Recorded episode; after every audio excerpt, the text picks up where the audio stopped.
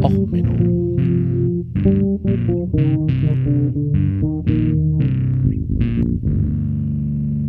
Der inkompetente Podcast über Dinge aus Militär, Technik und Computer, die so richtig in die Hose gingen.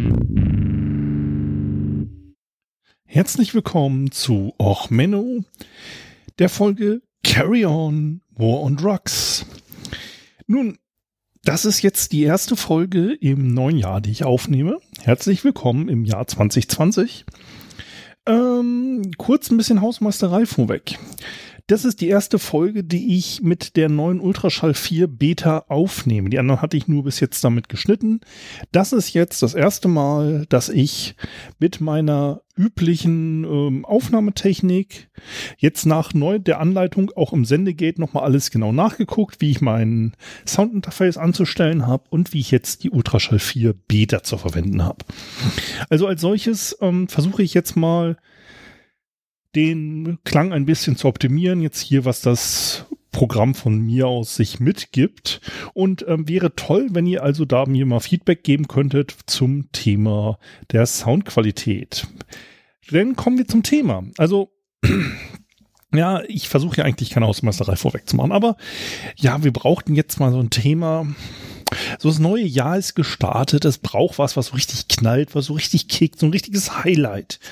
Und natürlich alle Zoo Krefeld, Feuerlaternen, ja, habe ich auf dem Schirm. Drohnenmorde, ja, habe ich auf dem Schirm, aber das hat mich noch nicht so geflasht da war ich noch nicht so richtig dabei. Und so nach dem Thema Kongress, da braucht man ja auch was, was so ein bisschen diese Kongressdepression abfängt und auch was, wo man sagt, so, oh, bunte Lichter, bewusstseinserweiternd und so. Und da dachte ich mir, naja, was passt denn so richtig? Also, ihr werdet es schon vielleicht am Titel des ähm, mitgekriegt haben. Ich bin mal wieder bei Manowar gelandet. Carry on. Ähm, ich war auch am überlegen, Alternativtitel. Also es wäre alternativ noch von JBO, JBO möglich gewesen, was eine Parodie auf Carry On ist. Ähm, es wäre auch möglich gewesen, von Eisregenden Pervertin Peter zu nehmen, der halt auch einen sehr schönen Text hat. Ähm, der Pervertin-Peter, ähm, der Krieg ist aus, endlich vorbei, das Morden, es geht nach Haus zu Heim und Weib. Ein ewig langer Marsch, die Kälte in der Nacht, so viel gute Männer überleben nach der Schlacht. Vorwärts, vorwärts, nur immer weitergehen. Du kannst dem Tode trotzen, bleib nur nicht stehen, bleib niemals stehen. Die Zauberschokolade, ein paar Tafeln hab ich noch, sie lässt mich schneller laufen, führt mich aus diesem Loch. Nach Wochen auf den Beinen bin ich nah beim Heim, nur ein paar Schritte noch, dann kann ich ruhig sein. Öffne die Wohnungstür, meine Frau ist nicht mehr da, hat mich schon lang verlassen, nur meine Oma ist noch hier. Sie weint in ihrem Rollstuhl, ich gebe ihr Schokolade und ein paar Waffen obendrauf, dann ziehen wir ins Dorf, dann lassen wir die Sau raus, ganz wild, pervertin. Wenn uns die Welt nicht mag, richten wir sie für uns hin. Und so weiter und so fort. Ähm, ja, Eisregen wie immer geschmacklos, zwiespältig. Äh, hab aber kein Video von denen gefunden. Und äh, bleiben wir mal wieder bei ganz geschmacklos. Nehmen wir wieder mal War. Carry on. Ja, worum geht's diesmal? Den War on Drugs.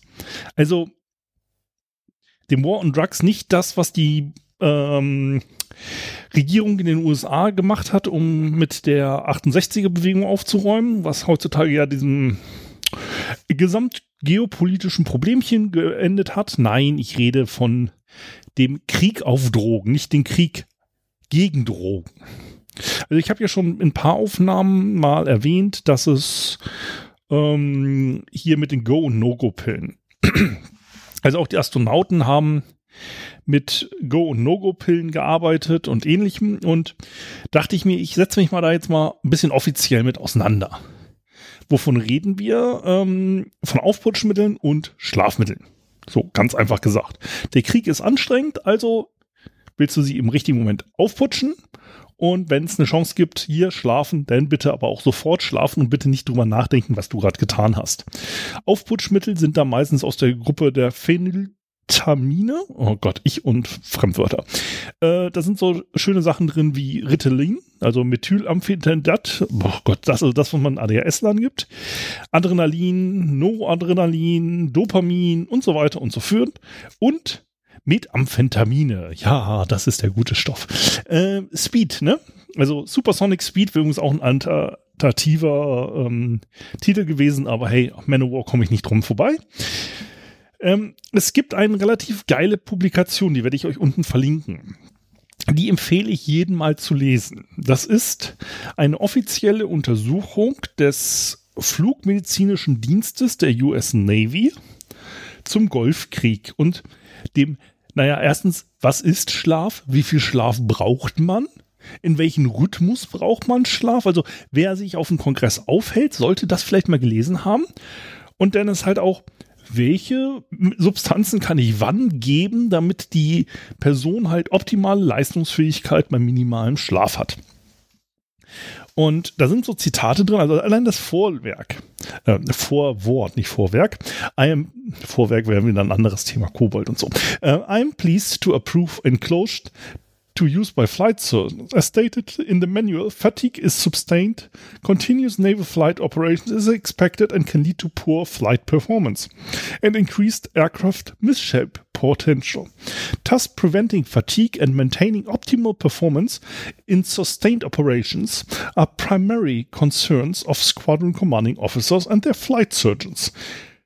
The uses of sleep, combat naps, proper nutrition, and caffeinated, currently approved and accepted ways flight surgeons can recommend to prevent and manufacture.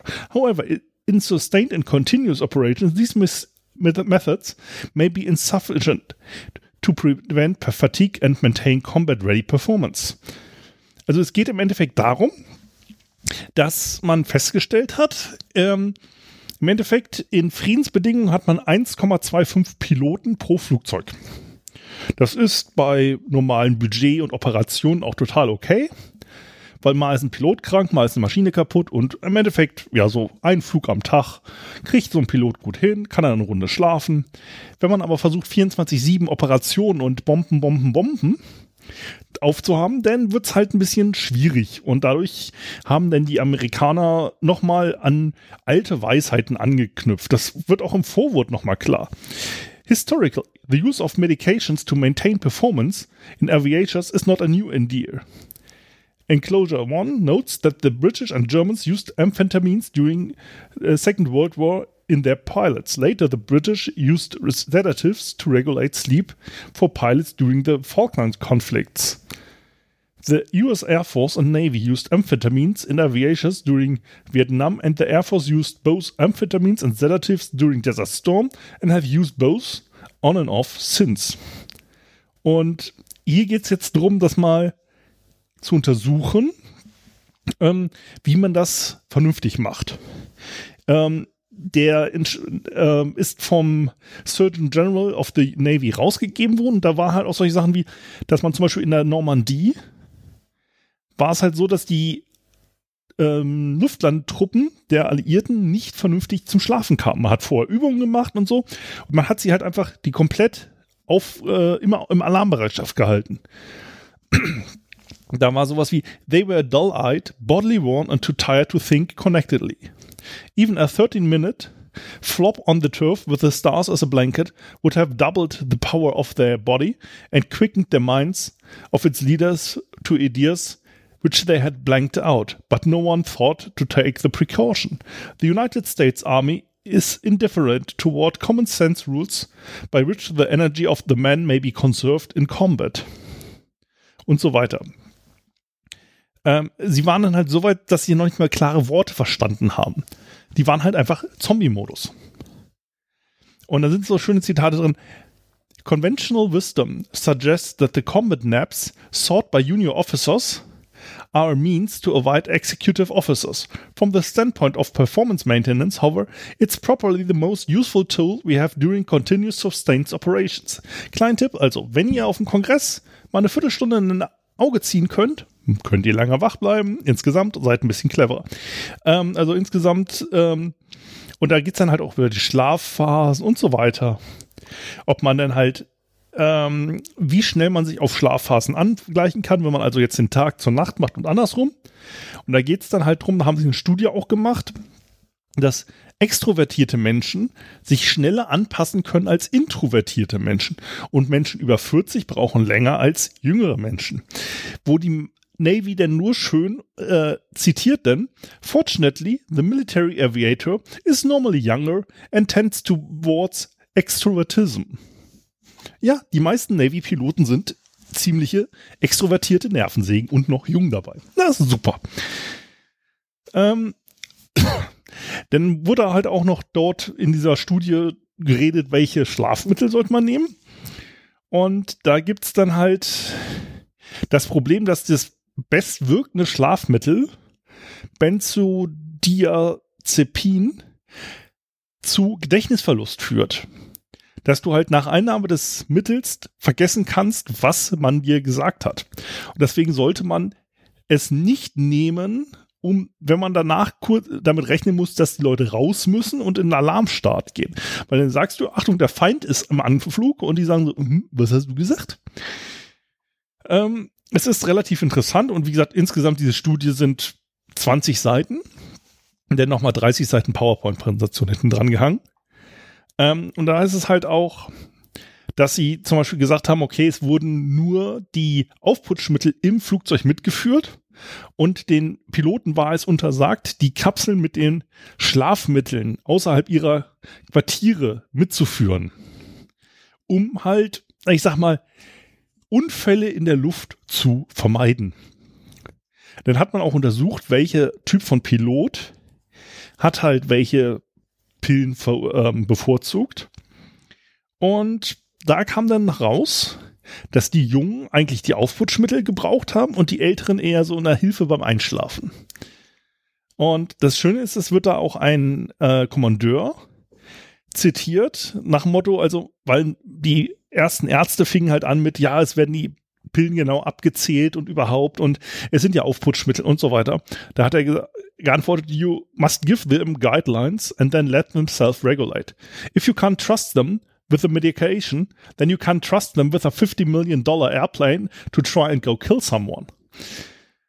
Und ähm, das ist eigentlich nur die Einleitung. Ich möchte eigentlich jetzt so ein bisschen über den Nutzen von Pervertin in Deutschland reden. Ähm, kleine Anmerkung: Leistungsdruck, Manager und Koksen machen wir nochmal separat.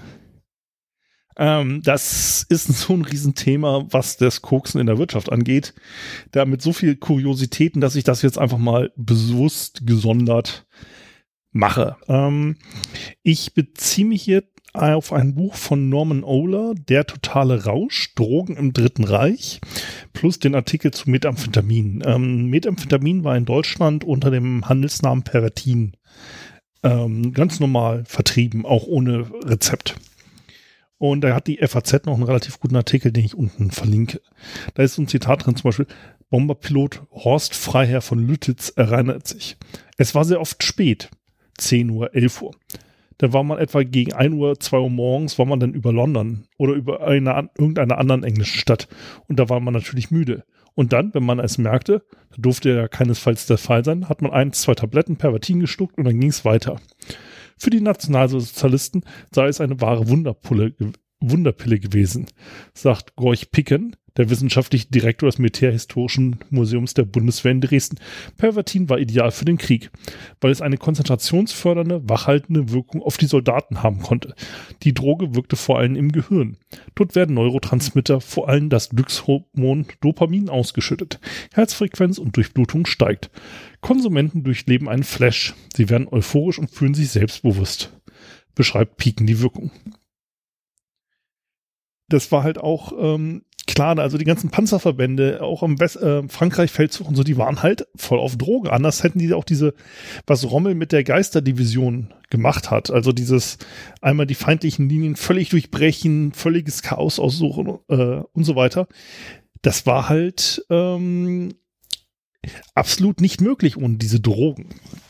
Ähm, Heinrich Böll selber war ja auch drogensüchtig. Ähm, das übersieht man halt gerne, aber im Endeffekt, er hat halt seine Eltern, nachdem es ähm, Pervertin wurde, dann rationiert. Also man hat gesagt, okay, die Soldaten werden so leicht crazy, ähm, so leichte Wahnvorstellungen und ähnliches treten auf ähm, dann lassen wir das doch mal ein bisschen nur so vorm Einsatz, geben wir Sachen aus und ja, hm. Nee, es gab dann halt diese ähm, Geschichten, dass man halt dann zu Hause die Drogen gekauft wurden und dann an die ähm, Leute zu Hause geschickt wurden. Ähm, naja, da gibt es dann halt auch, Heinrich Böll hat dann halt nach Hause geschrieben und hat halt auch davon bezichtet, ähm, dass man halt gerne mal zu Hause ihm noch mal ein paar Fläschchen Pervertin kaufen sollte und dann doch mal bitte per Feldpost an ihn schicken sollte. Und ähm, ja, das ist halt einfach schon relativ krass. Also, wenn man da sich überlegt, ähm, ich hatte ja die ähm, Folge auch gemacht mit dem Friendly Fire Incident der Amerikaner. Und da ist es ähm, ja auch so gewesen, dass der dann halt angefangen hat, eventuell zu halluzinieren. Offiziell war es dann im Wehrmachtssprech, gab es eine Weisung, ähm, wo man dann sagte, die Überwindung des Schlafs kann in besonderen Lagen wichtiger sein als jede Rücksicht auf et eine etwa damit verbundene Schädigung, wenn durch den Schlaf der militärische Erfolg, die Sicherheit der ruhenden Truppe oder die Transportsicherheit gefährdet wird. Zur Durchbrechung des Schlafbedürfnisses stehen als leichtere Mittel die Anregungsmittel wie Koffein, Coca-Cola, starker Tee als stärkeres die Wegmittel Pervertin und andere zur Verfügung. Ähm, ihr erinnert euch vielleicht auch im Supermarkt die Coca-Cola? Gibt es immer noch heutzutage diese Blechdosen? Erhöht der Koffeingehalt und so weiter. Ähm, wie gesagt, Böll schrieb dann, der Dienst ist stramm und ihr müsst verstehen, wenn ich später euch nur alle zwei bis vier Tage schreibe. Heute schraube, schreibe ich hauptsächlich um Pervertin. Man, man sollte ihn doch bitte was besorgen. Ähm, und es gab sogar so Pervertin, also Methamphetamine, auch in likörhaltiger Hausfrauenschokolade und so weiter. Ne? Also da gab es eine ganze Menge. Und ähm, ja, teilweise auch mit interessanten Auswirkungen. Also ähm, kommen wir nämlich dann auch auf den Theo Morell. Das war der Leibarzt von Hitler. Der war eigentlich Urologe. Und der wurde dann halt Leibarzt bei Hitler, nachdem er ihn bei, bei einem Besuch auf dem, wie heißt das, Obersalzberg, mal mit dem Magen geholfen hatte. So, und da wurde er ab sofort Leibarzt, kriegte relativ gute Bezahlung und hat solche Spielchen gemacht wie, dass er Hormonpräparate, Vitaminkonzentrate und ein Läusepulver namens Russler hergestellt hat. Und das wurde dann natürlich, weil es ja der Leibarzt von Hitler war, musste das die Wehrmacht alles aufkaufen. Und damit hat er noch ordentlich Geld gemacht. Das Läusepulver selber ähm, war, hat sich zwar bei Versuchsreihen wunderbar ähm, bewirkt, aber naja, Versuchsreihen im Labor und Feldeinsatz. Also es hatte so zwei kleinere Nachteile. Also erstens, es stank fürchterlich. Okay passiert. Also im Feld riecht man vielleicht auch nicht so gut, aber insgesamt war das halt wirklich echt anscheinend sehr streng riechend, um es freundlich auszudrücken. Und das Zweite, damit es überhaupt wirksam sein kann gegen Läuse, musste es ähm, im trockenen Zustand angewandt werden. Und da unser Dr. Morell ein echter Kostensparer war, hat es halt in einfachsten Verpackungen, ver äh, wurde es verpackt und dann an die Soldaten ausgegeben so Papierverpackungen und ich sag mal Ostfront, kann man sich überlegen, ob das Mittel auch unbedingt, ähm, naja, trocken eingesetzt wurde. Äh, Morell wurde, Moment mal ganz kurz nachgucken. Morell wurde 1936 äh, Hitlers Leibarzt und das Konkurrenzprodukt bei den Entläusungsmitteln setzte sich erst 44 äh, durch. Also, naja, da hat er ganz gutes Geld mitgemacht. Ähm, seine Behandlungsmethoden insgesamt waren ein bisschen, naja, selbst von zeitgenössischen Konkurrenten ein wenig merkwürdig ähm, angesehen. Also er hat Hitler so teilweise am Tag 20 Spritzen gegeben. Und ähm, man vermutet, dass Hitlers Gesamtzustand in den letzten Kriegsjahren eventuell auch mit, naja, den ähm, Mengen an Medikamenten, die man in ihn reingepumpt hat, zu tun hatte. Also in der englischen Wikipedia gibt es davon eine Liste. Also er hat nicht all seine ähm, Sachen aufgezogen, aber es waren halt eine Mischung aus Koffein, Vitaminen, ähm, Augentropfen mit Kokaingehalt, Glucose drinne, Proteinshake, noch ein bisschen mehr Koffein, Penicillin, ähm, denn mit Amphetamin, also hauptsächlich Pervertin, in den reingeschoben. Ähm, Mittel von aus Prostata und Hoden Prostaricum. Ähm, eine Mischung aus ja, Samenleitern und Prostata-Extrakt. Ähm, okay. Äh, Testosteron. Also, die Liste ist schon echt lang. Ähm, cool, lest sie euch am besten selber durch. Ähm, das ist schon, naja, fast witzig. Naja, und dann gibt es halt Historiker, die sagen, dass es halt ähm, dort halt diese Zusammenhang besteht, dass man halt Hitler vielleicht eine manisch-depressive Erkrankung hatte und die Injektion von Barbituraten und Amphetaminen, also Barbiturate sind ja dann die Schlafmittel, äh, die No-Go-Pillen, ähm, wenn mich jetzt nicht alles täuscht, ich und Medizin, ist, ja, das ist das No-Go-Mittelchen. Also die Wirkung aus No-Go und Go-Pillen oder in Hitlers Fall Spritzen, also pff, ganz ehrlich, 20 Spritzen am Tag in den Arm gejagt kriegen, also echt. Also wenn es das Zeug auch in äh, Tablettenform gibt, dann hätte ich lieber mir die Tabletten reingepfiffen, aber gut. Ähm, also ordentlich den Hitler zu einem Igel machen und ordentlich die äh, Spritzen ein. Gut, im Endeffekt jetzt nicht schade um die Person, aber ui, als Arzt findet man dann irgendwann noch wen? Also ich meine, ganz ehrlich, also, das muss ja ausgesehen haben wie bei so einem Junkie. Ähm, naja, auf jeden Fall hat der eventuell, ähm, naja, gibt es Überlegungen, dass der Medikamentionsplan von Hitlers Leibarzt so ein bisschen tendenziell vorhandene ich sag mal, Vorbeschädigungen ähm, ein wenig aufgeschaukelt hat. Und was es da dann zum Beispiel auch gab, ist in den letzten Tagen des Dritten Reiches. Ähm, ich weiß nicht, wer sich schon mal mit der Flensburger Reichsregierung beschäftigt hat. Also ich zwangsweise, weil ich war mal eine Zeit lang in der Sportschule in Flensburg untergebracht. Das ist so ein Nebengebäude der Offiziersschule. Ähm, da war dann damals die Reichsregierung drin. Ähm, sind sie noch verhaftet worden. Also gesehen lernt man da ein bisschen was drüber. Aber ähm, interessant war eigentlich, Göring war ja eigentlich als Nachfolger von Hitler bestimmt.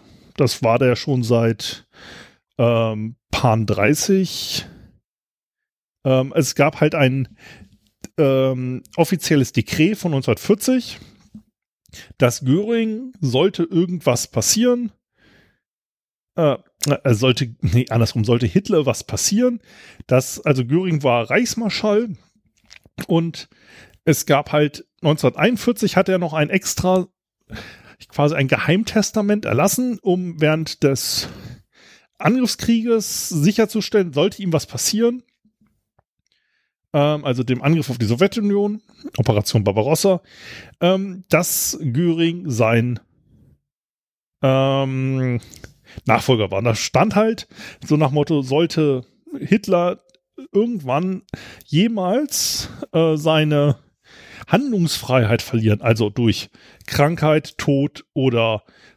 Entführung, Gefangennahme oder ähnliches. Ähm, Göring hatte dort in diesem Fall die volle Weisungsmacht und war halt quasi Hitlers Stellvertreter. So. Und naja, die Rote Armee ist ja auf Berlin marschiert. So, das ist relativ ähm, Allgemeinwissen. Am 21. April 1945 ähm, war halt so die letzten Leute noch im Führerbunker.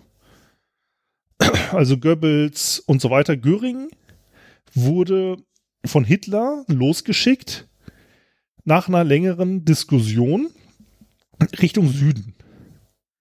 Ähm, nachdem Hitler selber nach einer längeren Diskussion eingesehen hatte, naja, der Krieg ist an sich verloren. Da war es halt die Überlegung von Hitler, okay, Göring macht sich jetzt Richtung Süden auf, Richtung Westalliierte. Und Hitler wollte halt einen, ich sag mal, glorreichen Tod suchen. Also im Endeffekt durch Selbstmord, aber es war halt so, naja, einen gewissen Heldenkult wollte er ja haben. Das sieht man ja auch an seinen ganzen Bunkern, die er gebaut hat. Also die Wolfsschanze, die ja sein Befehl, das Führerhauptquartier war, ist ja bis heute nicht in die Luft gejagt worden. Also man hat es ja mehrfach versucht, aber man hat ja so einen gewissen Personenkult hat er sich ja aufgebaut. Ähm, kleine Randnotiz zum Personenkult. Ähm, er hatte auch einen persönlichen Generalmajor, also einen persönlichen Geschichtsschreiber, den Walter Scherf, Beauftragter des Führers für militärische Geschichtsschreibung. Der sollte Hitlers Feldherren Tendenzen, ich sag mal, im Heeresamt offiziell ein wenig bevorzugt darstellen.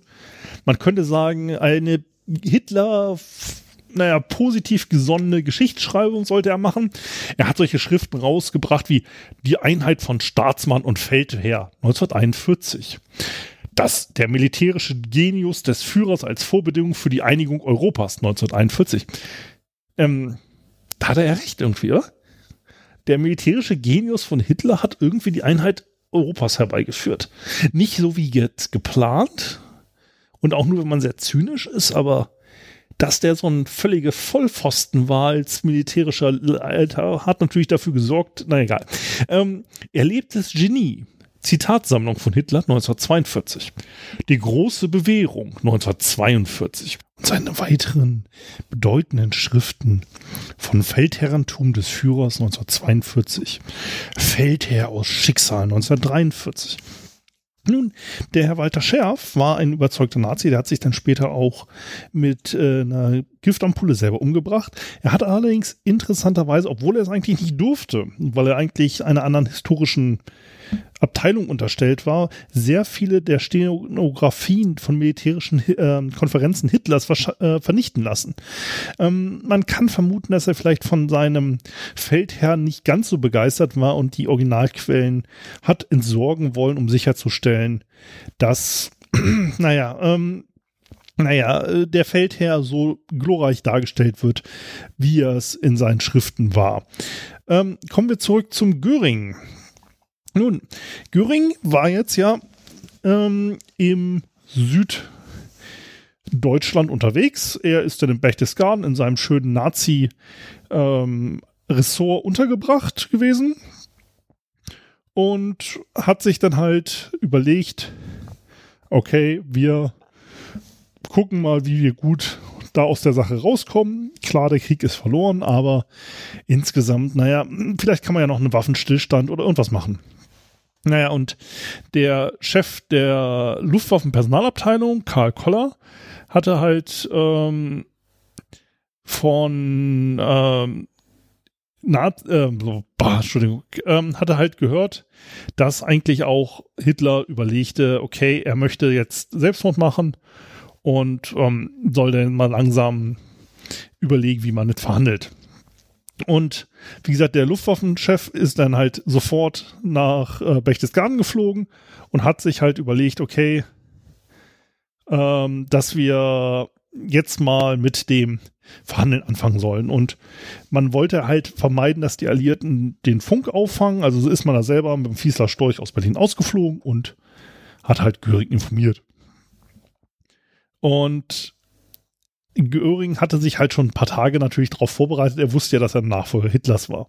Aber er war halt insgesamt von dieser Gesamtentwicklung ein bisschen überrascht, weil eigentlich hatte er auch überlegt, mal, es gab ja halt, wie gesagt, im explizit diesen Notlandestreifen in der Nähe des Führerbunkers, da konnte man halt man sind ja relativ viele von dem inneren Kern der Nazis ausgeflogen. Ähm, wie gesagt, dieser Fieser Storch kann ja extrem kurze äh, Startstrecken und 30, 40 Meter braucht man nur. Und es war halt so, eigentlich den Führerbunker hätte man aufgeben können. Also man hat, er hatte eigentlich damit gerechnet, okay, ähm, er hatte sich so auch mit Hitler verständigt, okay, komm, äh, wir machen jetzt hier nochmal so eine richtig heldenhafte, glorreiche letzte Schlacht und dann sieh aber mal zu, dass du auch rauskommst. Na, wahrscheinlich ein bisschen anders formuliert, aber irgendwie so. Und ähm, Göring selber hatte halt auch Angst, dass wenn er jetzt sagt, okay, komm, ich bin jetzt hier, der Führer ist eingeschlossen, ich übernehme die Macht, dass er dann als Verräter gebrandschatzt würde. Ne? Ähm, er hätte, würde aber auch als Feigling dastehen, wer nichts macht. Also dann würde man ihm auch sagen, du hast deine Pflichten als Stellvertreter vernachlässigt, weil immerhin war ja klar, du bist der Stellvertreter, du musst da was machen. Und da hat er sich dann halt mit dem, äh, wie gesagt, mit dem Karl Koller, dem äh, Personalchef der Luftwaffe, nochmal hingesetzt und ein paar anderen Vertrauten, ähm, also letzte Generalstabschef und er und ähm, der Luftwaffe und ähm, hat sich dann halt mit so seinen Vertrauten, ähm, dem Staatssekretär äh, Hans Lammers noch zusammengesessen und ja, sie haben sich dann halt überlegt, okay, komm, was machen wir? Gott, Himmel. Am besten ist es, wir schreiben mal Hitler ein Telegramm. Ja, das wäre ja naja, der ideale Weg. Man fragt mal nicht an, du, wie schaut's aus, Schote? Bist du noch im möglich, ist es dir noch möglich, vernünftig die Regierungsgewalt auszuüben oder sollen wir auf unsere Notfallpläne zurückfallen? So. Und da hat also am 23. April Göring ein höchst vor, also ein höchst, höchst vorsichtiges Telegramm am 22. Äh, äh, am 23. geschickt. Und zwar, dass er gesagt hat, okay, wenn er bis 22 Uhr keine Rückmeldung hört, dann muss er davon ausgehen, dass Hitler nicht mehr in der Lage ist, äh, seine Führerschaft auszuüben.